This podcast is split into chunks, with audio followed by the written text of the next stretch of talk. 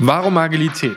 Der Performance-Podcast für Selbstständige und Unternehmer, die ihr Potenzial entfalten möchten. Es erwarten dich spannende Impulse und Interviews zum Thema Unternehmensführung und wie auch du zur Höchstleistung transformierst. Wir sprechen über Menschen, egal ob Startup oder bestehendes Unternehmen. Los geht's! Ich bin Fabian Schaub, Experte für agile Organisation. Herzlich willkommen. Heute ist der Tag, um die Geschichte hinter der Geschichte zu erzählen. Wie du vielleicht schon gehört oder gesehen hast, ist vor ein paar Tagen meine Keynote bei Gedankentanken live gegangen. Und in dieser Keynote spreche ich über das Thema Agilität und über die Frage, wie du Teams aufbaust, sodass da eine wirklich gute Performance kommt. Und Natürlich ist das eine sehr komprimierte Darstellung. Ich habe 16 Minuten lang geredet und es gibt noch mehr darüber zu erzählen. Und da der Vortrag mittlerweile auch schon ein halbes Jahr alt ist, würde ich heute Dinge anders tun, als ich sie da getan habe. Und heute möchte ich dich mal mit auf die Reise nehmen in diese Geschichte und was noch so dahinter steckt. Außerdem ist das eine besondere Folge, denn es ist die 30. Und ich hätte gar nicht gedacht, dass wir so schnell schon bei 30 Folgen ankommen. Und natürlich freue ich mich auch drauf, wenn es jetzt weitergeht. Die Feedbacks, die ich von euch bekomme, machen mich immer wieder happy. Und wenn du gerade zum ersten Mal zuhörst, dann lass gerne ein Abo da, gib eine Bewertung auf iTunes ab, schreib was in die Kommentare. Ich freue mich da mal drüber und bin auch gerne bereit, dein Feedback aufzunehmen, Dinge zu verbessern. Lass uns über die Gedankentanken-Keynote sprechen. Ich steige dort mit einer sehr interessanten und für mich immer noch spannenden Frage ein, die mein Berufsleben seit einer ganzen Weile dominiert. Und zwar, wie wichtig Lebensfreude im Kontext unserer Arbeit ist. Und Freude allgemein ist eine Sache, die prinzipiell erstmal gut ist. Denn Freude bedeutet, wir fühlen uns gut, wir haben Spaß mit unseren Kollegen, wir haben einfach eine gute Zeit. Das Gegenteil von Freude ist nicht so gut drauf zu sein, traurig zu sein, Stress zu haben, negativen Stress zu haben, ähm, nicht gerne zur Arbeit zu gehen und sich immer wieder zu fragen, sollte ich nicht was verändern, könnte ich nicht was verändern. Und ich glaube, dass die Qualität unserer Arbeit signifikant davon abhängt, wie die Qualität unserer Gefühle ist, wie gut wir uns fühlen. Und das ist ein Kernaspekt, der mich schon ganz, ganz lange umtreibt, weil ich glaube, dass wir viel tun können, um ein Umfeld zu schaffen, in dem Leute gerne arbeiten. Ein Umfeld zu schaffen, in dem Leistung entstehen kann, in dem Menschen ihr Potenzial entfalten, in dem Selbstverwirklichung entsteht. Und dadurch dann natürlich wiederum die Leute mehr Freude haben. Weil ich glaube, wenn du Dinge tust, die du gut kannst, wenn du Spaß dabei hast, ähm, dann passiert von alleine was Magisches. Du spürst in der Luft, dass sich was verändert. Die Storyline, in die ich reingehe, ist am Anfang emotional. Natürlich ist sie emotional, denn nur wenn ich es schaffe, in meine Emotionen zu gehen, die Verbindung herzustellen, ist die Keynote am Ende wirklich gut, kann inspirierend sein und kann dazu führen, dass vielleicht bei dem einen oder anderen der Puls da ist, um was zu verändern. Und was bedeutet hier in dem Fall, dass ich in die Emotion gegangen bin? Ich habe die Geschichte von meinem Vater erzählt. Die Geschichte, als ich erfahren habe, dass er gestorben ist. Die Geschichte, die dazu geführt hat, dass ich selbst mich zurückgezogen habe, dass ich aufgehört habe, der lebensfrohe kleine Junge zu sein, dass ich gemerkt habe, ich muss hier mich anpassen, um nicht zur Belastung zu werden. Ich muss meiner Mutter den Rahmen geben, um sich um unser Familienunternehmen zu kümmern. Und ich war lange in so einer Art Autopilot und das habe ich in der Keynote stark verkürzt und hier möchte ich dir noch die Geschichte hinter der Geschichte erzählen. Autopilot bedeutet, Schule hat mich nicht interessiert, ich bin da irgendwie so mittelmäßig gut durchgekommen, es war in Ordnung, ich hatte nicht so extrem viele Freunde, die, die ich hatte, habe ich nicht an mich rangelassen und ich habe den ganzen Tag Computer gespielt und damit war ich verdammt zufrieden irgendwie aus heutiger Sicht, wenn ich zurückblicke, hätte ich gedacht, Mann, ich hätte auch andere Dinge machen können in meinem Leben, aber ich war damals zufrieden. Und der wirkliche erste richtige Warnschuss, wo ich gemerkt habe, hier stimmt was nicht, der ist in der Kombination mit anderen Dingen gekommen. Und zwar war ich in einem Job, der mir auch nicht so besonders viel Freude gemacht hat. Ich habe den zwar gemacht, aber ich habe nie dafür gebrannt. Das war so ein, ich gehe dahin, dann erledige ich das fertig. Das ist so, wie wenn du zu mir sagst, ich soll jetzt das Bad putzen gehen. Da sage ich auch nicht, juhe, ich liebe das, sondern sage ich, okay, ich erledige das jetzt einfach und dann ist es gut. Und der eine oder andere, der zuhört, sagt so von Fabian, Bad putzen, das magst du überhaupt nicht gerne. Da sage ich, ja, mag ich auch gar nicht so gerne, aber wenn es hart auf hart kommt, dann mache ich es natürlich.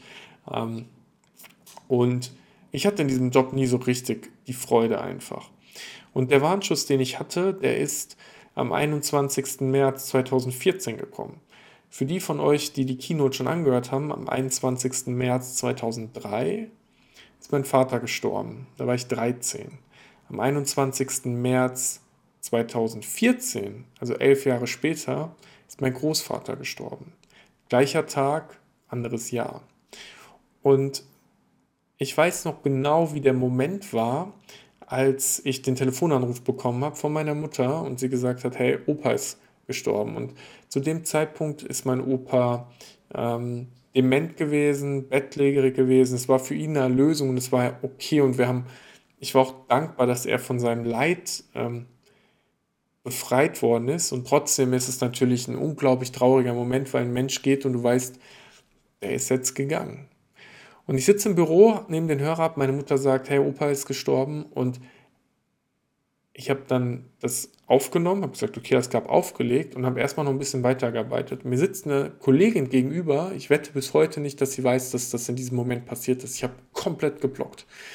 Und bin danach zum Sport gegangen, habe erstmal trainiert und bin dann heimgefahren. Und es ist so surreal, weil ich meine Gefühle komplett unterdrückt habe, ein bisschen dizzy war und so nicht genau wusste, wo ich gerade bin, aber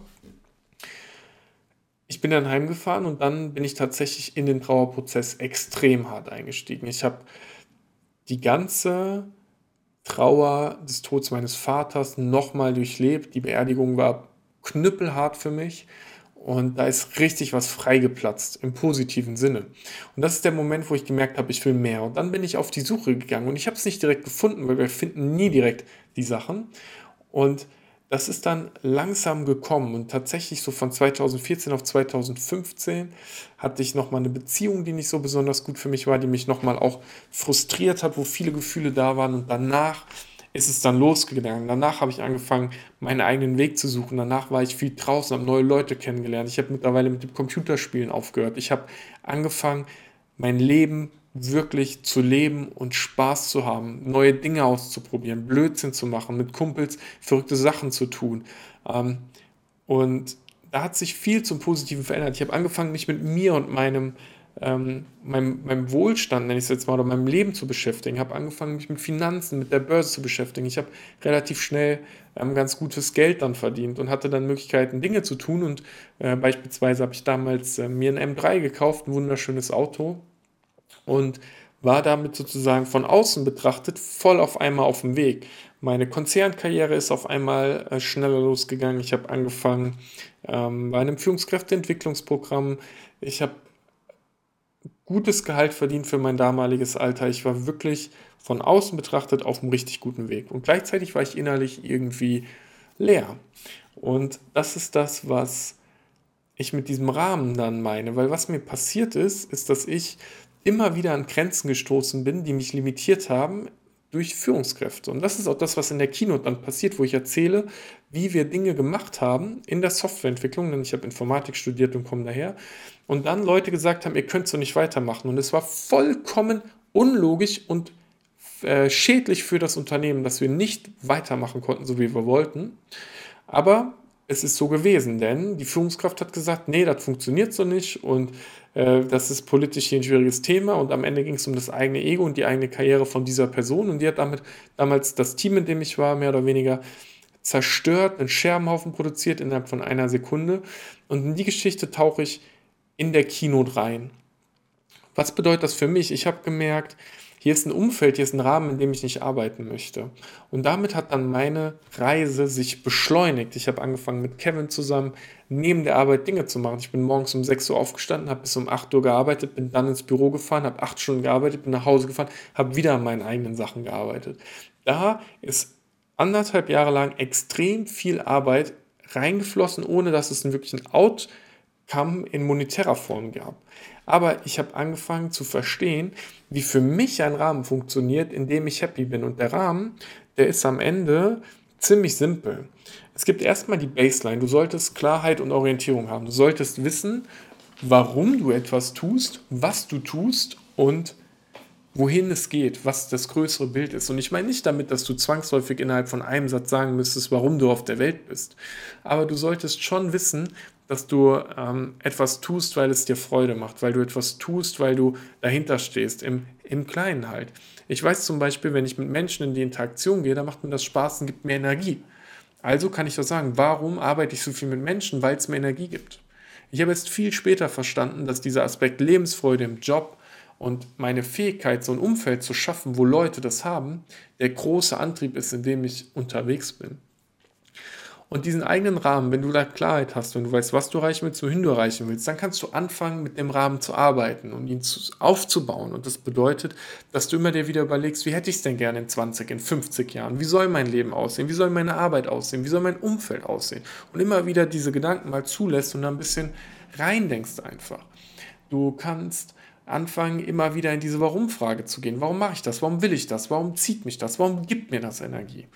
Und du kannst dich fragen, was sind die Werte, auf deren Basis ich leben möchte? Was ist das, was mir wichtig ist? Beispielsweise für mich offene, ehrliche Kommunikation. Wenn ich Menschen kennenlerne, dann bin ich offen und ehrlich.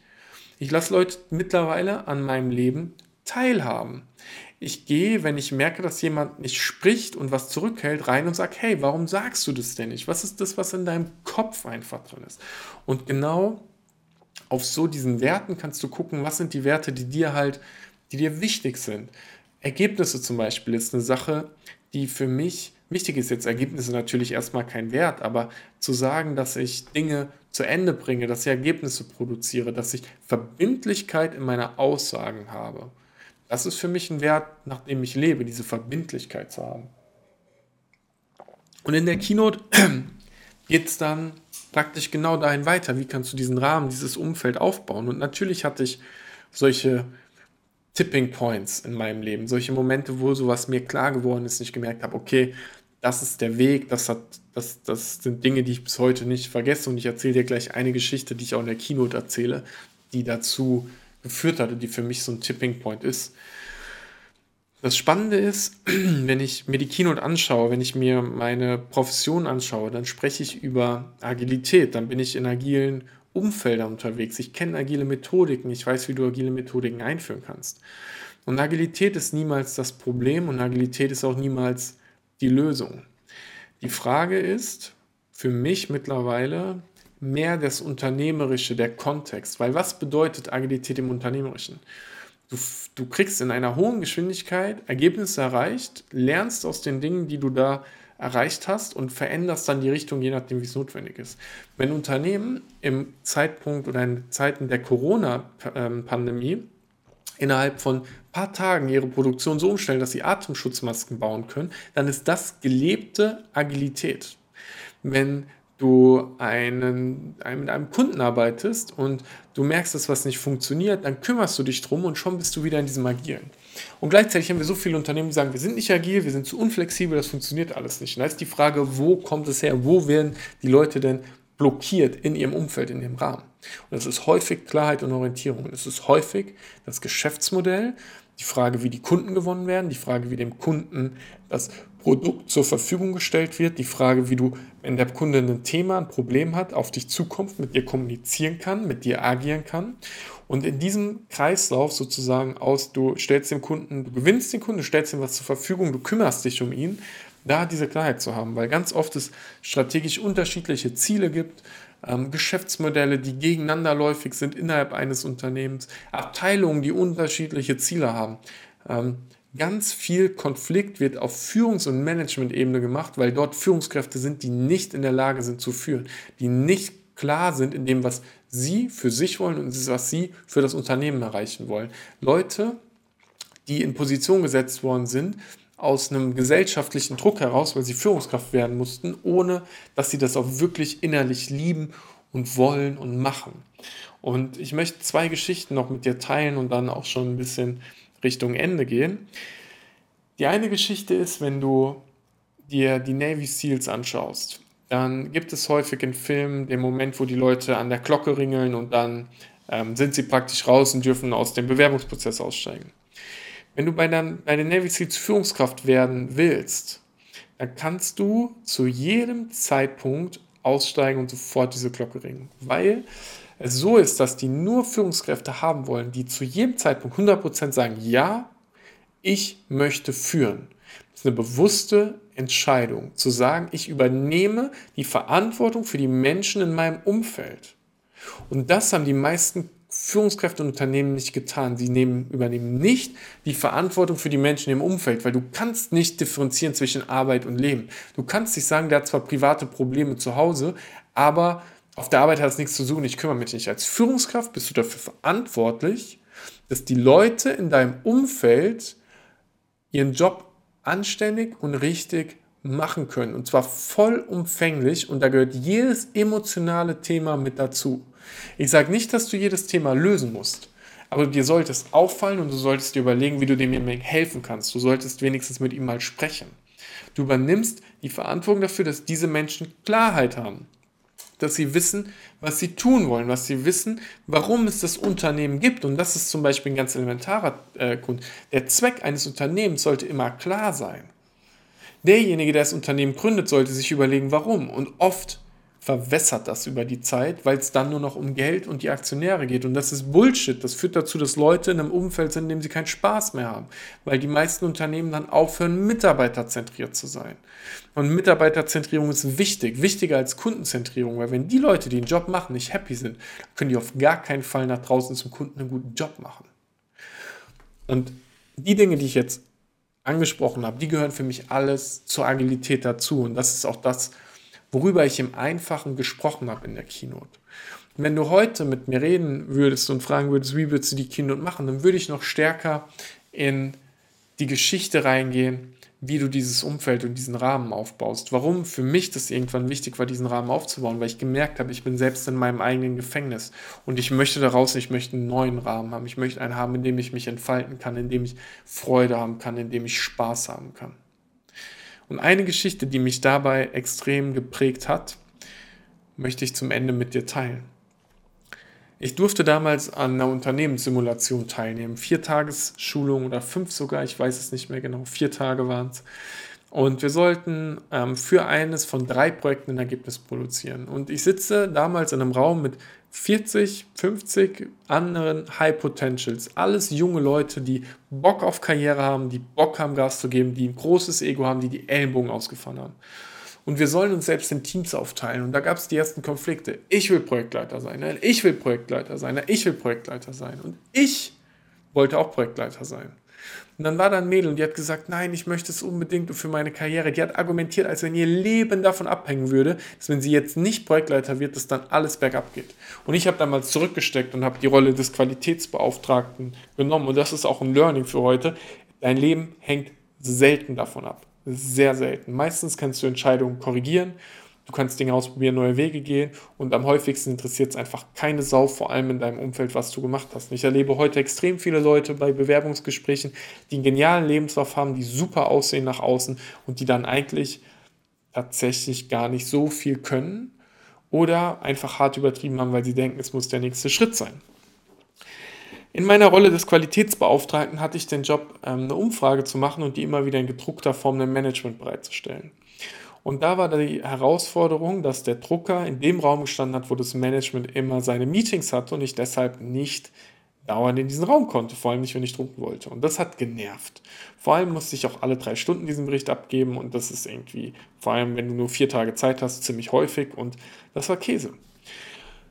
Und ganz am Ende war so eine Feedback-Runde und es ist so aus mir rausgepoltert, dass der Drucker in diesem Raum gestanden hat, hat mich genervt und schaut mich so der Top-Manager an, der, der die Verantwortung hat und sagt so, aber wie oft hast du denn gefragt, ob du den woanders hinstellen darfst? Und da hat es richtig geklingelt in meinem Kopf, weil es war nicht nur der Drucker, das war mit allen so. Dieses ganze Seminar war darauf ausgelegt, dass wir überfordert sind, dass wir unter Stress sind, dass wir unter Druck sind und dass wir lernen, dass wir auch mal einen Schritt zurückdrehen und unsere Arbeitsumgebung zuerst verbessern, zuerst einen guten Rahmen schaffen und danach die Arbeit erledigen. Und wir haben wie die Bekloppten mit einer stumpfen Axt auf Bäume draufgehauen, anstatt die Axt mal zu schärfen. Und da habe ich gemerkt, ich kann immer zu jedem Zeitpunkt Schritt zurückgehen, mir die aktuelle Situation anschauen und überlegen, wie kann ich meinen Rahmen, mein Umfeld so verbessern, dass es für mich und die Menschen, die mit mir auf dem Weg sind, besser sind.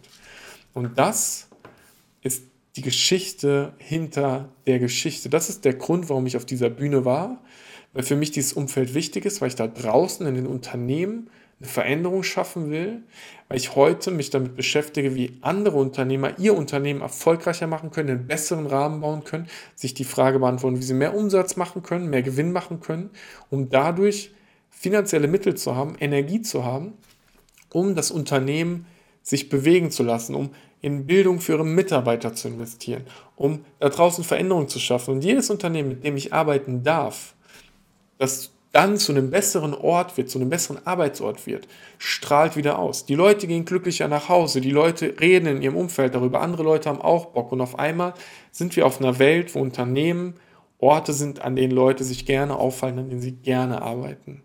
Und das ist die Mission, für die ich stehe und für die ich jeden Tag aufstehe. Arbeitsumfelder zu schaffen, in denen Menschen Freude haben und ihr Potenzial ausschöpfen. Und das wird sich bei all dem, was da draußen passiert, auch nicht verändern. Ich kann es mir nicht mehr vorstellen, dass es sich verändert. wenn es sich verändern sollte, dann ist es okay. Dann ist es vollkommen okay.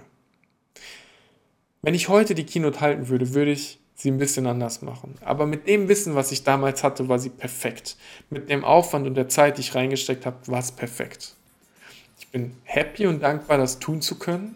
Und ich freue mich jetzt unglaublich drauf, was du zu dieser Folge sagst, ob du die Keynote schon gesehen hast ich erinnere dich gerne nochmal dran, lass ein Abo da, gib 5 Sterne auf iTunes, wenn dir die Folge gerne gefallen hat, wenn du diese ehrlichen Blicke haben möchtest in meine Gedankenwelt rein.